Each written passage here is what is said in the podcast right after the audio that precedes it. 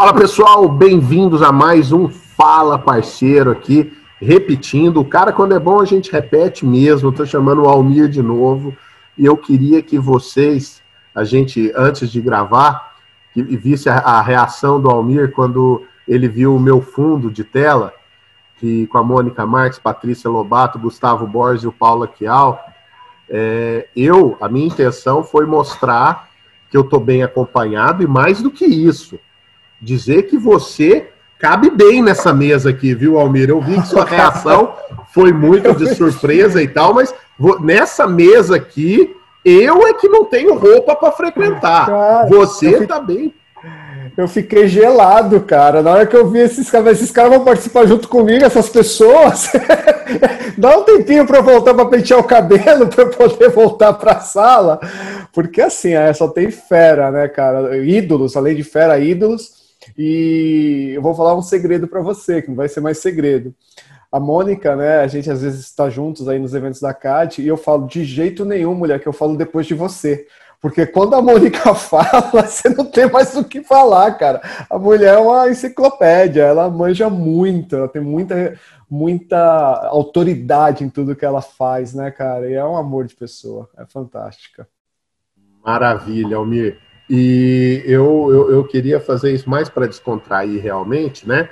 Porque nesse começo a gente apresenta o nosso convidado, tudo isso, mas assim, eu não preciso te apresentar. Dentro aqui desse nosso conteúdo, que vai na nossa newsletter, que vai para o YouTube, você, graças a Deus, conquistou o seu espaço aí, mais do que nunca, é, não só com o seu negócio, com a sua academia, mas com a causa que você, uh, o seu irmão também, o Ailton, abraçaram, que agora com a CAD mais ainda, que é a causa do nosso negócio, né? Que é essa solução que a gente busca é, para o lugar que a gente ocupa. Nós, o mercado de academia, o lugar que a gente ocupa nessa luta contra o coronavírus. E aí, cara, eu, eu, eu gosto de lembrar também, porque veio o corona no meio de um projeto que você começou, que eu achava Sim. sensacional, que era o Cuidando da Casinha. É, Cuidando né? da Casinha. Era, era da casinha, 365 dias de exercício, exercícios fáceis, exercícios simples. E esse mindset de cuidado, de zelo, de segurança, já existia com você, né? Então, assim, eu acho que quando veio toda essa dificuldade, tudo isso, facilitou você ter isso como mindset seu e muito provavelmente como estratégia das suas academias, né, Bruno? É, então, o que ocorre é o seguinte, né? Primeiro, só pincelar o associativismo. Isso daí é, é algo que vem desde a minha infância. Meu pai sempre foi um cara de, de associação, né? Então, ele já criou tanto eu como o Ailton. O Ailton hoje ele está como presidente da CAD e eu estou como líder aqui na cidade de São Paulo. Então, a questão de você ser criado dentro de, de associações, sempre demonstrou para a gente a força né, que nós podemos ter é, para ajudar as pessoas a ir galgar aí os mesmos objetivos. Aí quando você fala aí da, da, do corona tal e tudo mais, cara, a gente já vinha né, nesse projeto da CAD há algum tempo, né? Com o Gustavo Capitaniano, enfim, a Mônica, toda a galera que está aí nessa foto aí, de, de alguma forma sempre contribuiu para a CAD. Só que a CAD se viu no meio de, um, de, um, de uma tormenta que se transformou quase que no maremoto. E, cara, tem teve o lado positivo, que foi unir né, todo o mercado dentro do mesmo propósito, que era fazer com que as pessoas nos enxergassem como essenciais. É óbvio que aí vindo agora para o meu lado especificamente, é, eu como profissional de educação física, antes de mais nada, porque eu sou gestor de academia, porque eu Primeiro, sou profissional de educação física, como 90% das academias do Brasil, eu resolvi empreender, resolvi ter a minha academia. E em algum momento eu vi que somente com conhecimento técnico do profissional de educação física não seria o suficiente. Então eu tive que ir para o lado da gestão, para que realmente o negócio crescesse e graças a Deus deu certo. É, mas lá atrás eu já tinha um propósito muito definido. Por quê? Porque eu sou um cara que eu sempre fiz atividade física. Eu, desde que eu me conheço por gente, eu sempre fui praticando algum esporte até os 18 anos, e após os 18 anos, é, vamos dizer assim, eu entrei para atividade física é, que a gente chama né, indoor, né, que seria as academias. Cara, me apaixonei por esse universo. E mais do que me apaixonar pelo universo, pelos benefícios que, esses, que, que, o universo proporciona, né? A galera que você convive, o bem-estar que você traz para o teu corpo, para tua mente, para o teu espírito, enfim. Então isso aqui para mim, quando a gente começou vários projetos, e o Cuide da Casinha foi um deles, eu sempre coloquei que é, eu estava cumprindo o meu propósito, que é fazer com que mais pessoas se tornem ativas. E no meio da pandemia, a gente começou a ver, né, Randa, que, a, que justificou logo no início, porque a gente não sabia como era essa questão de contágio, tinha muita coisa, muita especulação tal. Então justificava a gente até mesmo é, fechar as academias no, no, sentido de preservar a vida, né? Para você ter uma ideia, eu fui um cara que foi defensor do, do fechamento da academia do meu condomínio porque eu achava que ali, naquele jeito que estava sendo feitas as atividades, a gente estava contagiando e poderia levar ali para um problema muito grande, né? Mas passado um ano, você vê que muitas das condutas foram equivocadas. E mais uma vez, se explica, né? Mas que hoje, pô, a gente tem inúmeras pesquisas que comprovam que além da atividade física ela ser extremamente necessária no combate ao corona, ela ainda é extremamente seguro a partir do momento que você adote protocolos. É, eu tenho muito, eu tenho refletido muito, e acho que cabe aqui, que é uma, uma situação que é o seguinte: os caras que traziam as pessoas para a vida, né? Não, não concedia a vida, mas apresentava elas para o mundo em 1900 aproximadamente, eram os maiores responsáveis pelas mortes das crianças recém-nascidas e das mulheres. Por quê? Porque eles não faziam asepsia das mãos. Então, os médicos, em 1800 e bolinha para 1900, quando começou a fazer os partos em hospitais, cara, a incidência de mortes era gigantesca, tanto das mulheres como das crianças. Por quê? Por falta de asepsia. Então, o que foi feito? Quando você viu, conseguiram diagnosticar isso, perceber isso, não pararam de levar as mulheres para fazer parte em hospital, mudaram os protocolos.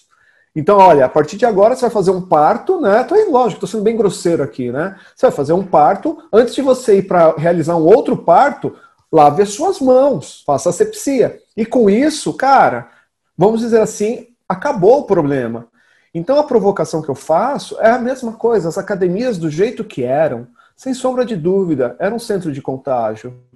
Cara, você fazer aula com 30 pessoas numa sala, sem máscara, abraçando, aquela grande festa que sempre foi, né, cara? Você respirando, ofegante em cima das outras pessoas.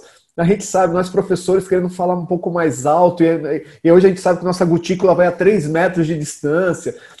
Só que isso se modificou. Então, quando a gente faz aquele corta na carne, faz um processo é, de protocolos, né, cartilhas de protocolos tão criteriosa que onde nós chegamos com essa cartilha, os governantes ficam assim: nossa, vocês foram o único setor que se preocuparam realmente em fazer algo assim. Para você ter uma ideia, né, desde, desde pequenas coisas, qual é o local hoje que você vai que tem um tapete sanitizante? Nem hospital tem, cara. Né? A gente, na nossa cartilha, está lá desde a entrada, agendamento. Olha, eu gravei um vídeo para o CREF, que vai sair daqui a pouquinho, falando a respeito disso. Ah, mas para que o agendamento? O agendamento ele se dá para você ter a restabilidade das pessoas. Porque se hoje você vem na minha academia e você me informa que você, infelizmente, adquiriu Covid, eu consigo ver o horário que você veio, as pessoas que você teve contato naquele mesmo horário, os nossos colaboradores que estavam presentes, e eu consigo te dar uma informação para preservar a tua integridade. Fala, olha, teve um aluno no teu horário que teve um tá, tá com Covid, ou tá com suspeita de Covid, então, por favor, fique atento, tal, tal, tal. Então, isso as academias têm. Que outro departamento tem isso? Sabe? Então, não existe outro setor que tenha feito algo tão criterioso quanto nós. E você vê que depois de tanto, tanto, tanto trabalho, e lógico que a grande parte seguindo e uma pequena parte realmente burlando, cara, você começa a fazer uma reflexão e falar: nós precisamos mudar né, esse mindset, tanto do gestor que não está fazendo, como também das pessoas que ainda olham para o nosso segmento e falam que nós somos um segmento de risco, coisa que nem de, de longe né, nós somos a partir do momento, lógico, que nós seguimos todos os protocolos. É, e, e eu acho que isso aí é basicamente a razão, assim, né, deixando o pessoal, tentando deixar o pessoal na mesma página, porque a gravação do Fala Parceiro que vai ao ar É o resultado de uma conversa, de um bate-papo que a gente tem, da ideia. O, o, o, propósito realmente dessa conversa aqui era chegar nisso. Que a gente conversando, batendo papo, cara, essenciais, eu acho que já está provado que a gente é. Eu acho que não tem ninguém que seja louco de querer desafiar a ciência, os estudos. É. Saiu uma matéria na Folha de São Paulo semana passada com um epidemiologista que chama Halal, alguma coisa assim, falando que um estudo que ele fez para a Lancet de 2012 falava sobre os males da inatividade, do sedentarismo, e que isso matava mais do que cigarro, do que uma série de A inatividade, ele não estava nem falando de obesidade, de não. Não, não. O é fato de inatividade, a inatividade física. Tá? Exato. E, e, e, assim, então, ou seja, é, é, é comprovado. Tá chovendo isso. molhado falar é que a atividade que é física. É, até uma pesquisa mais recente, agora semana passada também, em Londres, se mostrou os caras indicando um plano de atividade física de 12 semanas para você tomar vacina. Porque quando você está com 12 semanas de atividade física, você tem uma resposta imunológica muito melhor, você aumenta a eficácia Isso. da vacina em 40%. Então, falar que a atividade física ela não é essencial para o ser humano é realmente uma loucura. É loucura. Não, e assim, e aí tem aí a galera que também é, vive em outro planeta, que, né, que diz, não, mas atividade física é essencial, mas ninguém diz que é só na academia. Não, não é só na academia, mas na academia você tem o um ambiente adequado, tem o profissional adequado, tem a orientação, tem tudo é o que favorece. A questão agora é realmente demonstrar que a academia é um ambiente adequado para isso. E, ou seja, mais do que essenciais, o momento agora é da gente mostrar que a gente é responsável e exemplo de tudo isso que a gente fala, né, Almir? Eu acho que esse é o grande mote da mensagem que a gente quer passar hoje? Cara, eu, eu vou o seguinte. Eu sei que você curte também essa linguagem, e é uma linguagem muito simples de se entender. É, tio Ben do Homem-Aranha, com grandes poderes e grandes responsabilidades. Nós lutamos há anos, né, tanto quanto a academia, como também como os profissionais de educação física, para ser reconhecidos como profissionais de saúde. Né? A gente sabe que durante aí muitos anos a gente sempre ficou naquela curva do, da estética e do entretenimento. E que já vem aí uma, uma bela batalha né, há, há dezenas de anos. E agora, né, desde março do ano passado, isso até causou um problema grande aqui em São Paulo, está causando, mas, deixando isso de lado, é, nosso presidente foi lá, né, o ano passado, melhor dizendo, se eu não me engano, no ano de 2019, a gente colocou na CBO de ocupações, né, que o profissional de educação física, e consequentemente nós, o profissional de educação física, grande parte trabalha em academia, ele é um profissional de saúde. Isso já existia, mas não estava na CBO. E em março do ano passado, o nosso presidente ele percebeu que nós, tanto as academias como também uh, os profissionais de educação física, eles não estavam nas categorias essenciais. E ele foi lá e gerou um decreto dizendo que nós somos essenciais. Então, ah, por que então que nós não estamos abertos? Por quê? Porque o Supremo ele decidiu na mesma época, um pouquinho depois ou um pouquinho antes, que a, a autonomia das decisões em relação ao combate ao Covid era de estados e municípios e que sempre ia prevalecer o decreto mais restritivo. Então, assim, a gente tem aqui em São Paulo alguns estados é, como Rio Grande do Sul, Rio Grande do Norte, nós já conseguimos essa vitória. Mas em São Paulo especificamente, tanto a cidade de São Paulo como o estado de São Paulo ainda não nos reconheceu como essenciais. Por isso que a gente tem essa batalha jurídica, vamos dizer assim, nesse nosso impeditivo. Mas a, essa responsabilidade, esse poder, né, ele traz algumas responsabilidades que é uma mudança de chave. Então essa mudança de chave, ela vem justamente de como você lida com esse atendimento a esse teu cliente. Como que é? Se você é um centro de saúde, um polo gerador de saúde, você tem que mudar algumas tratativas, né? Porque é, um polo gerador de, gerador de saúde, ele tem ali algumas obrigações legais a, a cumprir. Então, é, alguns dos nossos colegas ainda não entenderam isso. Então, assim, a gente quer o bônus, mas não quer o ônus. Assim como quando eu digo colegas, tanto né, áreas, tanto como profissionais, que também não entendeu. É lógico que a gente não está dizendo isso, que o cara vai ter que dar aula de jaleco, longe disso. Mas, a, a, desde a tratativa, da recepção do seu cliente, a prestação de serviço, a, a obtenção e repasse do conhecimento, isso tem que ser modificado. Porque eu falo o seguinte como exemplo, acho que como eu falo em uma linguagem sempre bem simples, pelo menos eu, tenho uma maior facilidade de, de, entender as coisas com linguagem simples.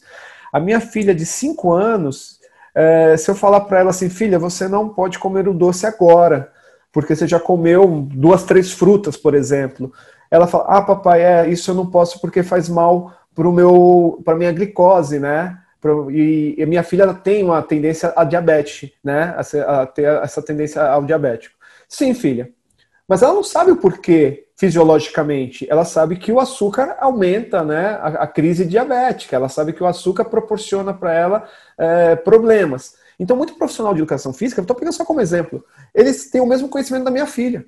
Ele sabe que o açúcar faz mal para quem é diabético, mas o porquê, se é o pâncreas, se é o glucagon, se é a insulina, o, o, ele não sabe. Então, isso daí, essa mudança de chave nós temos que ter. Né? Você entendeu? Então, tanto o lógico, eu peguei o exemplo do profissional de educação física, mas também as empresas. Nós temos que adequar nossas instalações para que realmente nós tenhamos instalações que você chegue na academia e você não, não veja aquilo como uma academia, você veja como um centro gerador de saúde. E eu falo isso, tá? Quando as pessoas perguntam, ah, né, alguns encontros sociais, o que, que você faz? É, eu tenho uma empresa que é um polo gerador de saúde. Como assim? Me explica. Daí eu vou explicar. Eu, mas eu, não, eu faço essa provocação até como exercício. Em nenhum Perfeito. momento eu falo que é academia. Aí eu digo, não, as pessoas me procuram antes de perder a saúde, a grande maioria delas. Então, através das atividades que eu, é, que eu executo dentro da empresa, eu preservo a saúde das pessoas e algumas pessoas que acabam perdendo e procurando após né, a perca da saúde, eu consigo trazer restabelecer a saúde dela para evitar que elas tomem medicamento e tal. Em nenhum momento a pessoa, ah, mas é uma academia. A pessoa já pensa no outro instituto, alguma coisa totalmente diferente. Então é um posicionamento, é uma mudança de mindset, irmão. Isso aí é, é fantástico, né, cara? E conseguir é, mudar esse mindset na cabeça dos próprios clientes mesmo. Sim. E aí, é, é, é, assim, em cima de tudo isso que você falou, do que a gente conversou, do que a gente está vendo que precisa ser feito, qual é a sua perspectiva para o resto do ano? Você acha que a gente corre um risco de um novo fechamento, alguma coisa de lockdown? Eu sei que ninguém aqui quer que você tenha bola de cristal, nada disso. Mas sim, assim, sim, sim. você é, acompanhou tratativas, vem acompanhando, vem vendo, e está acompanhando também a evolução da vacinação, de tudo isso. É, o, o, o que, que você vê para frente? Existe a perspectiva de fechamento e sim ou não? Como você acha que o mercado vai acabar reagindo? Então, eu acredito na seguinte coisa: como, te, como nós falamos, alguns estados nós já somos essenciais. Então, dificilmente nós vamos fechar, né? Mesmo as atividades essenciais, elas continuam a exercer as suas funções na sociedade, mesmo nos piores momentos né, da pandemia. Então, eu acredito que possa vir talvez uma restrição em relação a percentual de atendimento, essas coisas todas, mas não fechamento. Onde nós não conquistamos isso ainda, existe uma pressão muito grande, e eu considero uma ação inteligente da CAD, porque Sendo bem franco, nosso mercado é muito pequeno à vista do governo. E aí eu faço uma provocação que as pessoas muitas vezes não se atentam a isso. É, 5% da população, estou pegando números que a gente sempre bate, né? 5% da população é, utiliza as nossas instalações. Então, para esses 5%, nós somos essenciais. Né? A gente sabe disso, a gente tem certeza disso. Só que para 95%, meu amigo, nós não somos. As pessoas não frequentam. Então, por que, que eu faço essa provocação? Então, houve uma pesquisa da Datafolha onde 75% das pessoas, né, dos entrevistados, concordaram com os nossos fechamentos. Então, 75% de, das pessoas entrevistadas concordaram que as academias deveriam estar fechadas. Com certeza, esses 75% não foram retirados dos 5% que utilizam as nossas instalações, entendeu? Então, se você perguntar para uma pessoa que não usa academia se nós somos essenciais ou se nós deveríamos estar fechados, que fique fechados. Nós não utilizamos a, a, a, academia. Então, a gente tem aí um desafio, e por isso eu falo que foi uma atitude muito inteligente da CAD, que foi entrar debaixo de, de guarda-chuvas de outros setores que também estão lutando para se permanecer aberto, como a Abrace. A Abrace fez uma campanha, que é a Associação dos Shoppings, dizendo, né, é, não aceitamos novos fechamentos. E a CAD, quando percebeu essa campanha e foi informada da campanha, rapidamente solicitou que nós entrássemos debaixo desse guarda-chuva. Então, hoje, para o governo, nosso segmento não representa mais é, 10 mil unidades, falando de São Paulo, né, 10 mil unidades, 11 mil unidades. Nós estamos aí debaixo de um guarda-chuva de milhares de, no, de outros comércios e de mais de 15 milhões de empregos. Então, dentro do acordo que nós temos, assim, mexeu com um, mexeu com todos. Esse é o acordo. Então, assim, isso faz com que o governo, lógico, né, ele repense algumas atitudes, porque agora ele não vai estar mexendo só com o setor de academias, ele vai estar mexendo com outros setores. E eu acredito que novos fechamentos, como você falou, não tem bola de cristal, mas eu acredito que não.